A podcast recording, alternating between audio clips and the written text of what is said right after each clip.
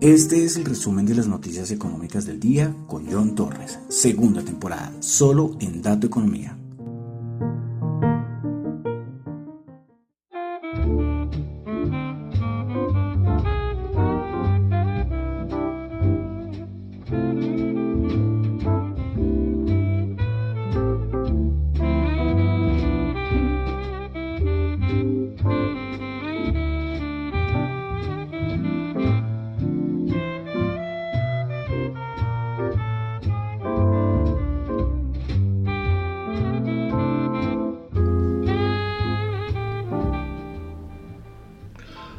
Muy buenas noches, son las 10 de la noche. Hoy más tarde de lo normal, siempre es 8, 8 y media de la noche, pero hoy es 10 de la noche y tenía que hacer el programa, un programa muy importante el del día de hoy.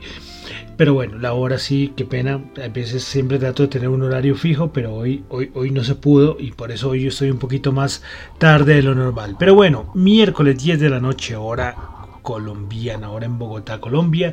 Mi nombre es John Torres y este es el resumen de las noticias económicas de el día de hoy. A ver, cuadramos todo por acá, que todo esté bien. Bueno, quiero saludar a los que me escuchan en vivo en Radio Dato Economía. Recuerden que pueden escuchar la emisora tanto en la aplicación de Ceno Radio como en la web. También saludos a los que me escuchan en el podcast de Spotify, en el podcast también lo pueden escuchar en Apple Podcast, en Google Podcast y en Tita TV. Solamente se puede calificarlo en Spotify y en Apple Podcast. Agradezco siempre la calificación, no importa, de 1 a 5, lo que quieran. Ahí me han colocado malísimas notas, ¿eh? hay gente que no le gusta, pero bueno, también he recibido buenas notas. Bueno, quiero recordarles que lo que yo comento acá no es para nada ninguna recomendación de inversión, son solamente opiniones personales. Bueno, a ver, que tenemos hoy varias, varias cositas. Entonces vamos a comenzar con el resumen de las noticias económicas del día de hoy. Bueno, entonces vamos a comenzar con una noticia que me pareció curiosa, pero bueno, para comenzar, en Asia. Y es que según Bloomberg, o sea, es un medio serio, China dijo que ha detectado señales alienígenas. ¿Qué tal la noticia con la que comenzamos hoy? Pensarán que eso es una broma, ¿no? Pero como le digo, la comenta Bloomberg, no es, una, no es cualquier diario amarillista o cualquier medio amarillista, lo Bloomberg, diciendo que China ha dicho que ha detectado señales de, de además dice que de civilizaciones, ¿no? Alienígenas. Bueno, bueno, eh, yo lo colocaba en mi Twitter hace unos segunditos. Es que más, ¿qué, nos faltaba? Eh? Ya tenemos virus, tenemos guerra, tenemos crisis económica, recesión. Bueno, tenemos todo, mejor dicho, todos los temas de las películas que uno ve en Hollywood. Ya lo tenemos, lo estamos viviendo. Solamente faltaban los aliens. Bueno, ahora vamos a esperar a ver qué pasa con esto de los aliens. Bueno. Seguimos ahora sí con cositas no más serias, eh, como le digo, lo dijo Bloomberg, ¿listo? Vamos a con daticos macro en China. Eh, en Asia, comenzando con China. Ah, bueno, una cosita. Fish Ratings, otro que le recorta las estimaciones de crecimiento a China. Su anterior estimación era el 4,3% y la redujo al 3,7%. Bueno, tuvimos producción industrial en China, el dato interanual se esperaba una caída del 0,9 y se tuvo fue un aumento del 0,7%. Bueno, un dato bueno, mejor, muchísimo mejor a lo esperado. Venta minoristas en China se esperaba una caída del 7,1 y la caída fue el 6,7%. Producción industrial en Japón del mes de abril, anterior una caída del 1,3% y se tuvo una caída del 1,5%. Ya a nivel interanual es una caída del 4,9%. Tasa de desempleo en Australia 3,9%, anterior 3,9%. Pasamos a Europa, dato de inflación en Francia, bueno, en Alemania primero 7,9% y en Francia 5,2%, dato interanual. Tuvimos también por parte del IFO, ese instituto alemán, sus estimaciones de crecimiento económico para, de Alemania para este 2022. Y es que su anterior estimación era el 3,1% y la redujo al 2,5%. Y eh, respecto a 2023 las aumentó. Antes su estimación era el 3,3% y la aumentó al 3,7%. Y a nivel de inflación Eh, el Instituto Alemán dice que la inflación para el 2022 se ubicaría en el 6,8% y en el 2023 3,3%. Bueno, seguimos en Europa, tuvimos producción industrial de la eurozona, dato mensual 0,4%, esperaba 0,5%. Bueno, hoy en la mañana tuvimos una noticia importante y es que eh, anunciaron que se iba a celebrar una reunión extraordinaria por parte del Consejo de Gobierno del Banco Central Europeo. Bueno, se sabe muy poco, se tuvo, la reunión se tuvo, pero no dieron muchos detalles. Eh, sacaron como un comunicado, pero dos puntos importantes, y es la, las reinversiones de los PEP pero también la creación de una herramienta antifragmentación. Recuerden los que les había comentado que Cristina Gar el otro día pues había alertado un poco hablando sobre la fragmentación, es decir, cómo será el trato ante los países más endeudados a los países que tienen mayor responsabilidad eh, de deuda a nivel fiscal. Bueno, pues hoy aparecieron eh, y sacaron esa reunión que alertó a todo el mundo, esa reunión extraordinaria. Entonces vamos a ver, lo de la herramienta antifragmentación no, no he visto mucho, no he visto mucho a ver cómo van a tratar. Y es que eh, estaban, estaban asustados por los spreads. Los spreads son como las diferencias que hay en que se estaba generando entre países como de los bonos de 10 años en países como España, Italia, Portugal frente a otros países como Alemania. Entonces esto no lo pueden tolerar y por eso hicieron esta reunión extraordinaria bueno, esperar a ver los siguientes días, a ver qué, qué más tenemos de esta reunión del Banco Central Europeo. Bueno, para terminar de Europa, una cosita. Wells Fargo dijo que espera en los próximos meses que el euro eh, caiga a la paridad con el dólar. Recuerden que ahorita están como en 1.03, 1.04. Pues eh, ellos dicen que eh, vamos a tener, va, va a bajar al 1, a esa paridad. Bueno, a ver, eso lo dice Wells Fargo. Bueno, pasamos a Estados Unidos. Eh, tuvimos dato de ventas minoristas, dato interanual menos 0,3%, esperaba 0,1%. El dato mensual, si quitamos eh, la parte de automoción, se tuvo un aumento de 0,5%, se esperaba 0,7%. Bueno, el día importante llegó, día Reserva Federal, pues aumento de 75 puntos básicos, de la, por parte de la Reserva Federal. Increíble, ¿no? Recuerden que todos los miembros de la Reserva Federal, por eso es que ya no les pago tanta atención. Todos habían repetido como loros 50 puntos básicos, ¿no? Difícilmente vamos a aumentar más de 50 puntos básicos. Y como dos días antes, después del dato de inflación que tuvimos, el, recuerden que el Wall Street Journal casi nunca falla, ¿eh? ya lo tenemos muy en cuenta dijo, no, van a haber 75 puntos básicos. Caía del mercado de los días anteriores y así fue, 75 puntos básicos. Pues es el mayor aumento desde 1994. Y eso estamos hablando de 28 años. ¿Mm? Bueno, eh, después tuvimos la comparecencia de Jerome Powell. Eh, bueno, vamos a resaltar, el problema es que es una hora donde dice de todo. Primero que todo, él dice que la economía ha pasado por muchas cosas negativas, pero que sigue siendo muy fuerte y resiliente. Eh, dice que dijo que es esencial que la inflación baje. Eh, lo de la reducción del balance sigue siendo, sigue siendo parte de, la agenda de la Reserva Federal. Lo de las restricciones de las cadenas de suministro han durado más de lo que la Reserva Federal tenía previsto y esto ha afectado los precios. La inflación sigue sorprendiendo nuevamente al alza y algunas eh, medidas a nivel de las expectativas de inflación han tenido que subir. Algo que, le, que, importó mucho, que dijo, es que no se espera que más aumentos de 75 puntos básicos sea algo de, de las próximas reuniones. Dice que entre 50 y 75 puntos básicos sea la siguiente medida de la próxima reunión. Esto fue un poco por contradictorio, porque dice que 75 puntos básicos no es que vaya a ser muy repetitivo en las siguientes reuniones, pero después dijo que la siguiente reunión lo más posible es que sean 50 y 75 puntos básicos. Entonces puede ser que sea esta y puede ser la siguiente. Bueno, eh, eh, esperan que la Reserva Federal, que la, que la inflación por fin empiece a bajar. Eh, Y esto será cuando la inflación empiece a bajar, dijo Jerome Powell, es que la Reserva Federal puede decir que declara victoria. Eh, también indicó que no está tratando de inducir una recesión. Me pareció curioso esto, eh, con, todas las políticas, las medidas de política monetaria. Y finalmente dijo dos cositas, que no ve para nada, esto lo han dicho otros miembros de la Reserva Federal, una espiral de los salarios, del precio de los salarios, que ya lo he explicado varias veces Y lo último, dijo que espera conseguir un aterrizaje suave de la economía.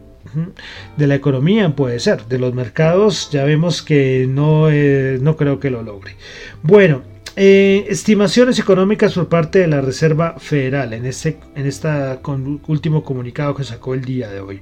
Bueno, respecto al Producto Interno Bruto, la estimación para 2022 era el 2,8% y ahora la baja al 1,7%. A nivel de desempleo, su estimación de marzo era el 3,5% tasa de desempleo y la sube el 3,7%. De la inflación, para marzo su proyección era el 4,3% y la sube el 5,2%. Recuerden que ellos no dicen del IPC, sino el PCE. Recuerden que les he comentado muchas veces, la Reserva Federal no ve el IPC, no es que más tiene en cuenta, sino el PCE.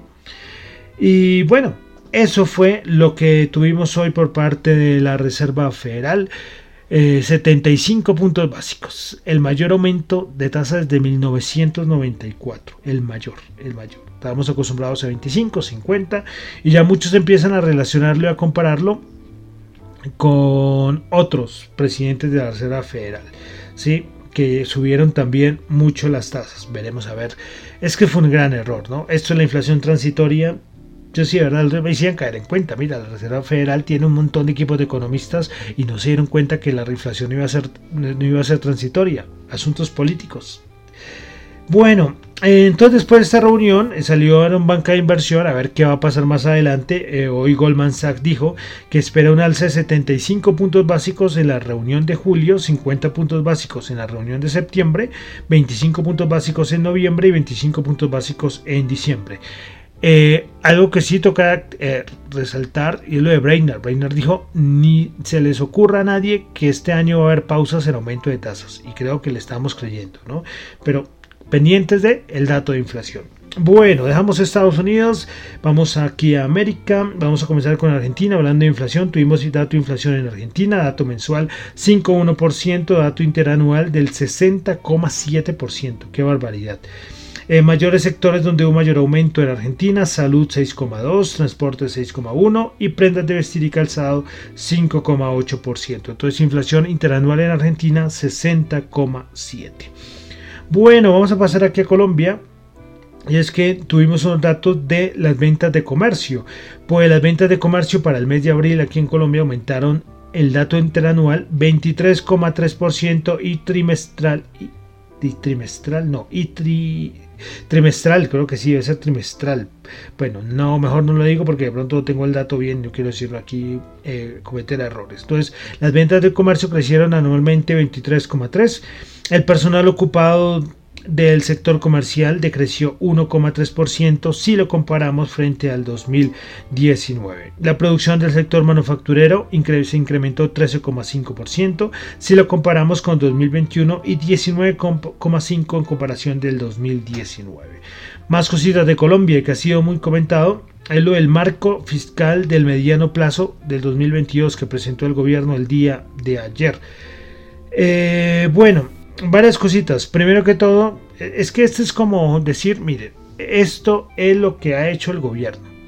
Se presenta un plan, todo lo, bueno que se ha hecho y a largo plazo o a futuro, cómo se, cómo, cómo se, las expectativas que se tienen a nivel de manejo de la economía.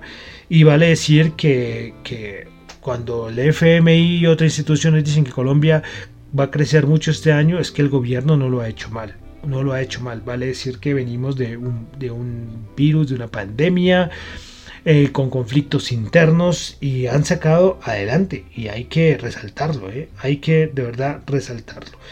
Bueno, em, a nivel de los supuestos macroeconómicos que se presentó en este, en este marco fiscal de mediano plazo, pues eh, vamos a resaltar la a nivel de variación del crecimiento económico del Producto Interno Bruto, pues aumenta del 5 al 6,5% el crecimiento económico en Colombia.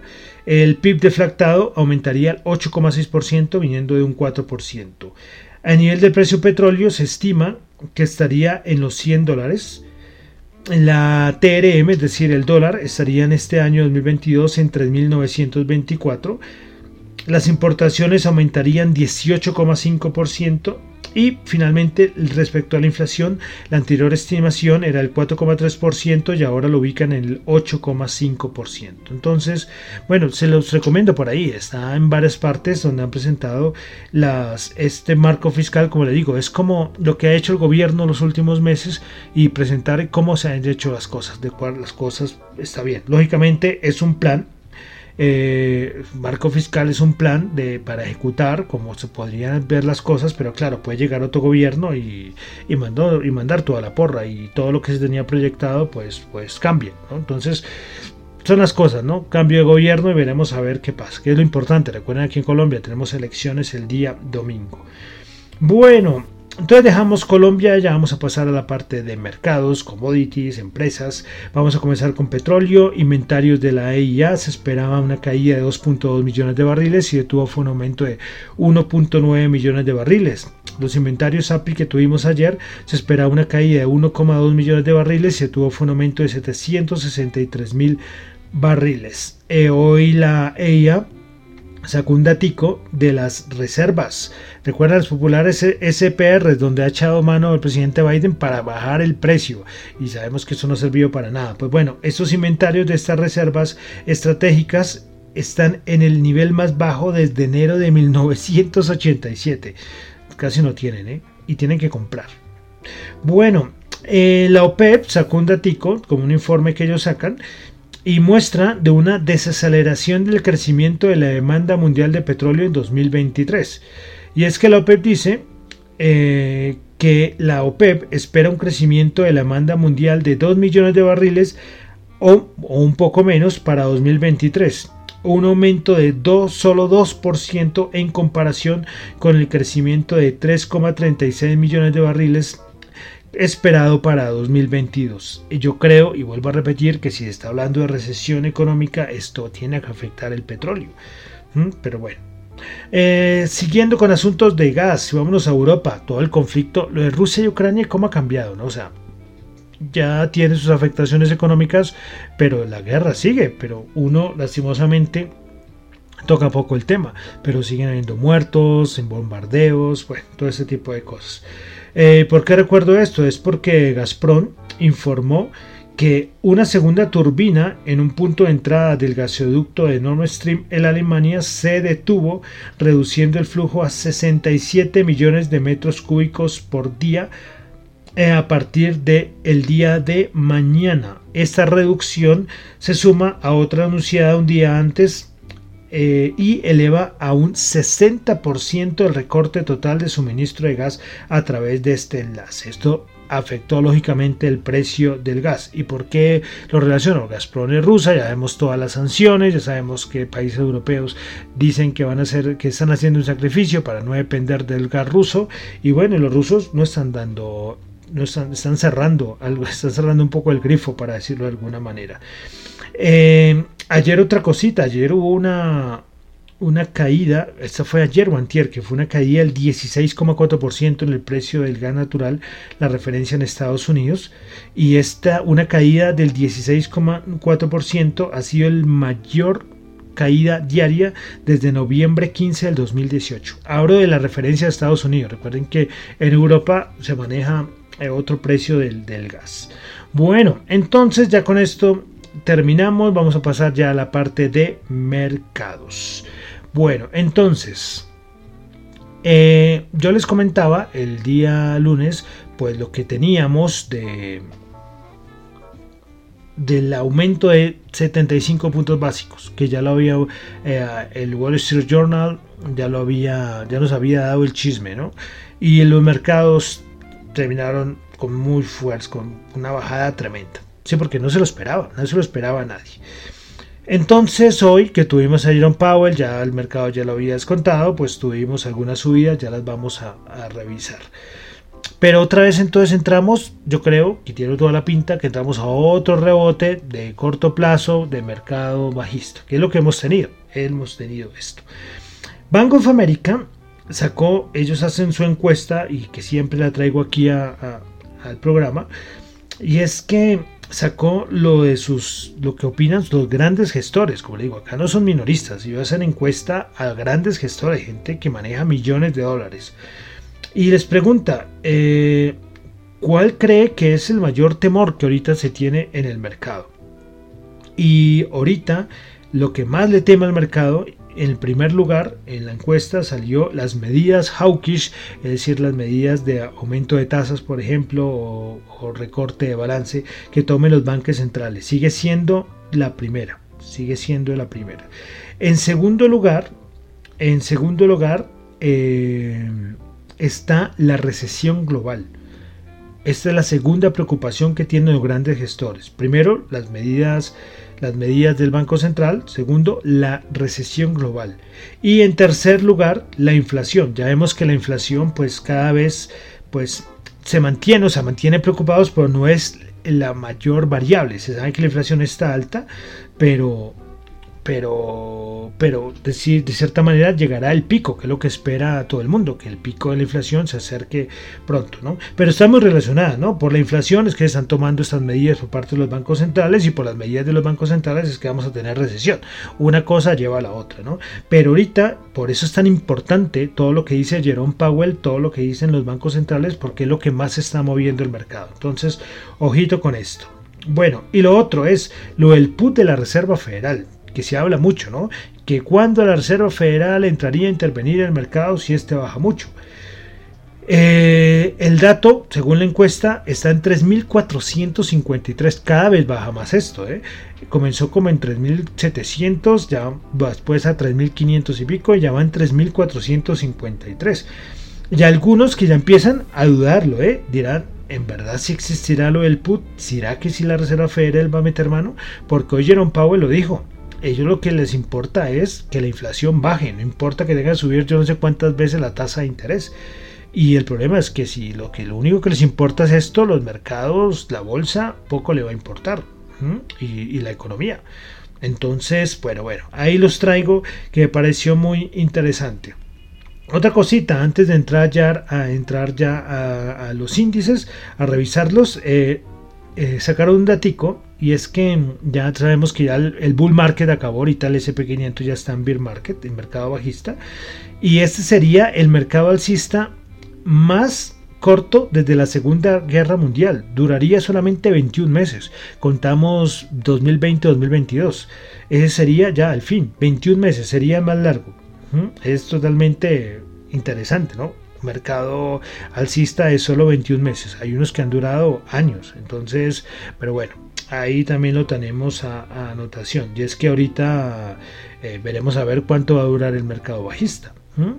Listo, entonces vamos a entrar ya a los mercados, poco a poco que decir, ¿eh? ya sabemos, tenemos los datos de importantes, dónde estarían, dónde entraría a intervenir la Reserva Federal, si es que va a intervenir, las cosas, el panorama en los mercados sigue, sigue siendo igual. Vamos a ver este rebote, si es que se da, también es la otra, a ver cómo, cómo, cómo lo, hasta dónde, hasta dónde llega. Sí, pero recuerden, por eso les traigo anotación lo del Banco of America lo que más están en, la mayor importancia que le da ahorita el mercado, los grandes gestores, es a las medidas de la Reserva Federal y a recesión. Cuando en algún comunicado de la Reserva Federal aparezca la palabra recesión, yo creo que esto va a afectar al mercado. Bueno, entonces vamos a los índices de Estados Unidos. Vamos a comenzar con el S&P 500, 3.789 puntos, subió 54 puntos, 1,4%. Prepare ganadoras en el CP500, Boeing subiendo el 9,4%, Netflix subiendo el 7,5% y Constellation Energy subiendo el 6,9%. Prepares perdedoras, Valero Energy bajando el 4%, Schlumberger bajando el 3,9% y Albert, Albert Marley bajando el 3,6%. Bueno, vamos ahora con el Dow Jones. El Dow Jones el día de hoy subió 303 puntos, subió el 1%, 30.668 puntos. Principales ganadoras en el Dow Jones, Boeing 9,4%, Microsoft 2,9% y Goldman Sachs 2,6%. Principales perdedoras, Chevron bajando el 1,9%, Dow bajando el 1,9% y Procter Gamble bajando el 0,9%. Vamos ahora con el Nasdaq 100 que el día de hoy subió el 2,4%, subió 282 puntos, 11.593 puntos. Principales ganadoras en el Nasdaq 100, Mercado Libre bajando subiendo, perdón, 9,1%, Netflix subiendo el 7,5% y Atlassian Corp subiendo el 7,1%. Principales perdedoras en el Nasdaq 100, Neptaze bajando el 2,2%, Pinduoduo bajando el 1,2% y Dollar Tree bajando el 0,9%. Bueno, vamos a revisar eh, los que nos, lo, que lo que estamos revisando últimamente, el VIX, la rentabilidad del bono a 10 años y el DXY, el dólar, el índice dólar. Bueno, entonces vamos a comenzar a revisar el VIX, a ver en cuánto cerró el día de hoy. Que el VIX de todas maneras se mantiene muy controlado. Pues que es, sí, o sea, de verdad no, no sé. Es que con lo que ha pasado, yo sé que ahorita hay más coberturas en el mercado, pero, pero bueno. Hoy el VIX bajó 9%, 29,62. Vamos con la rentabilidad del bono de los Estados Unidos a 10 años a ver en cuánto se está en 3,34 bajando el 1,5 alcanzó a tocar el 3,4 el día de hoy y el dólar el dólar con estas medidas por parte del Banco Central estadounidense con bastante fuerza. Bueno, hoy alcanzó a tocar casi los 105,7. Cerró en 104,8. Bueno, vamos ahora ya a la Bolsa de Valores de Colombia. El MSCI Colcap el día de hoy bajó 37 puntos, 1463. A las principales ganadoras el día de hoy tuvimos a Éxito subiendo el 2,4%, Da Vivienda subiendo el 0,2% y Grupo Argos subiendo el 0,2%. Ahorita es también lo que anunciaron ayer, una otra reunión extraordinaria de accionistas de Sura para decidir qué van a hacer en la OPA de Argos. Bueno, eh, principales par de horas, Banco Bogotá bajando el 9,3%, ISA bajando el 4,9% y Grupo Bolívar bajando el 4,3%. Vamos a algo de commodities, aunque el dato que les voy a dar va a ser el cómo está actualmente. Pero bueno, revisémoslo. Oro 1835. Eh, hoy subió el oro, ¿eh? Curioso, curioso que suba el oro con medidas de este tipo de la Reserva Federal, pero bueno. El petróleo, el WTI 116,3 y el Brent 119,3. Bueno, y vamos a pasar a las criptos. Ah, bueno, no, mentiras. Antes de las criptos, dólar en Colombia para el día de mañana, 3.923. Día, eh, si lo comparamos con el día de ayer, bajó 56 pesos. Raro con la fortaleza que tuvo el dólar el día de ayer. Pero bueno, el problema es que aquí tenemos también lo de las elecciones y bueno, acá esta variable pesa muchísimo. Bueno, entonces vamos ahora ya con las criptos. Bitcoin subiendo el 2,3%, Ethereum subiendo el 1,4%, BNB subiendo el 5%, Cardano subiendo el 10,5%, Ripple subiendo el 6,1%, Solana subiendo el 17,7%, Polkadot subiendo el 11,4%, Dogecoin subiendo el 10%. Entonces rebotando las criptos después de la masacre que hemos tenido teniendo el Bitcoin, el Bitcoin está en 22.347, pero recordemos que lo tuvimos en 20.000 hace unas horas, 20.200 creo que fue lo que llegó. Eh, del mercado cripto voy a decir dos cosas, lo que le he dicho a todo el mundo. El mercado cripto por las políticas de las políticas de los bancos centrales eh, se va a afectar. Esto sí no es lógico, pero también son las fallas que han presentado muchas blockchain, muchas plataformas. Bueno, no blockchain, proyectos y plataformas. Lo de Terra afectó muchísimo y lo de Terra todavía sigue afectando. Lo que yo les comentaba de Celsius, que es una plataforma centralizada de préstamos en el mundo cripto también, también es que el Celsius también se vio afectada por lo de Terra. y también ha tenido un montón de fallas y esto ha hecho que se produzcan terremotos dentro del mercado cripto. Entonces, si sumamos cosas internas del mercado cripto junto con las medidas que está pasando a nivel macroeconómico, eh, el mercado cripto no es raro los niveles que estamos viendo, las caídas tan, tan tremendas. Eh, hoy daban un dato y estamos eh, a nivel, el RSI, Sí, bueno, esto lo único que dice es cómo está la, la, sobreventa o la sobrecompra. Y estamos en una sobreventa en Bitcoin mayor, la mayor sobreventa en la historia. En la historia. Ni siquiera en los mínimos del 2018-2019. Entonces lo que estamos viendo es capitulación. En este mercado estamos viendo capitulación fuerte, pero fuerte, fuerte.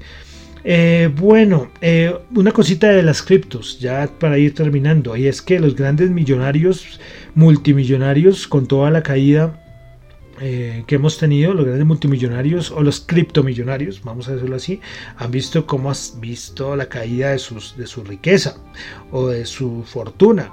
Eh, Champion Shao, Shao, que es el CEO de Binance, al, noviembre del 2021 su fortuna era 95.8 billones. ¿Y saben en cuánto está el 13 de junio? 10,2 billones. ¿Qué tal la caída?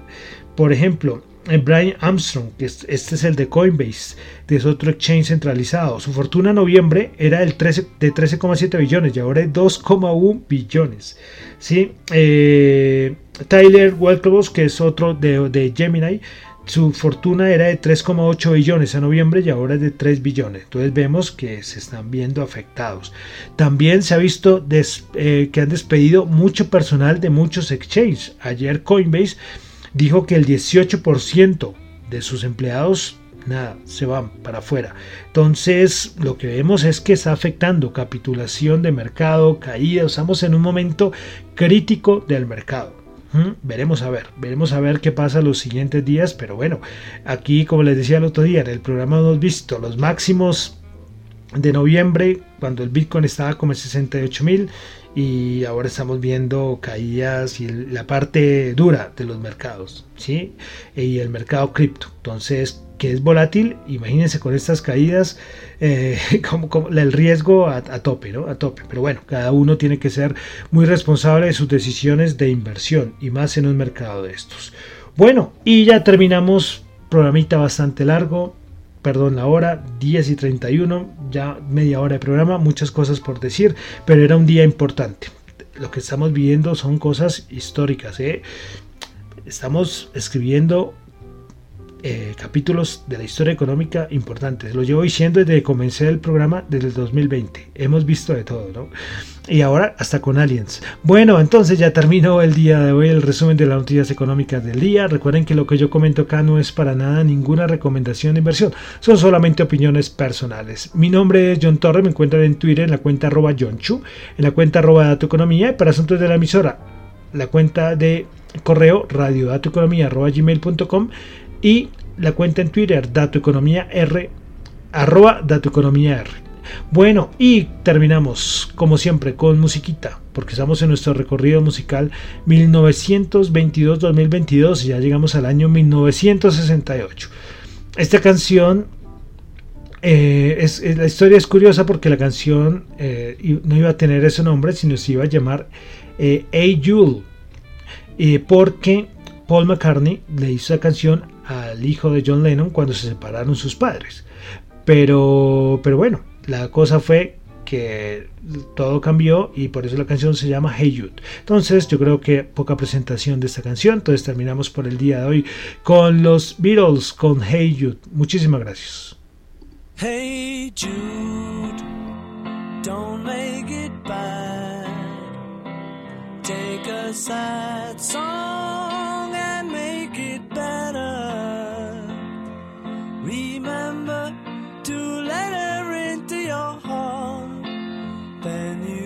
start to make it better. Hey Jude, don't be afraid.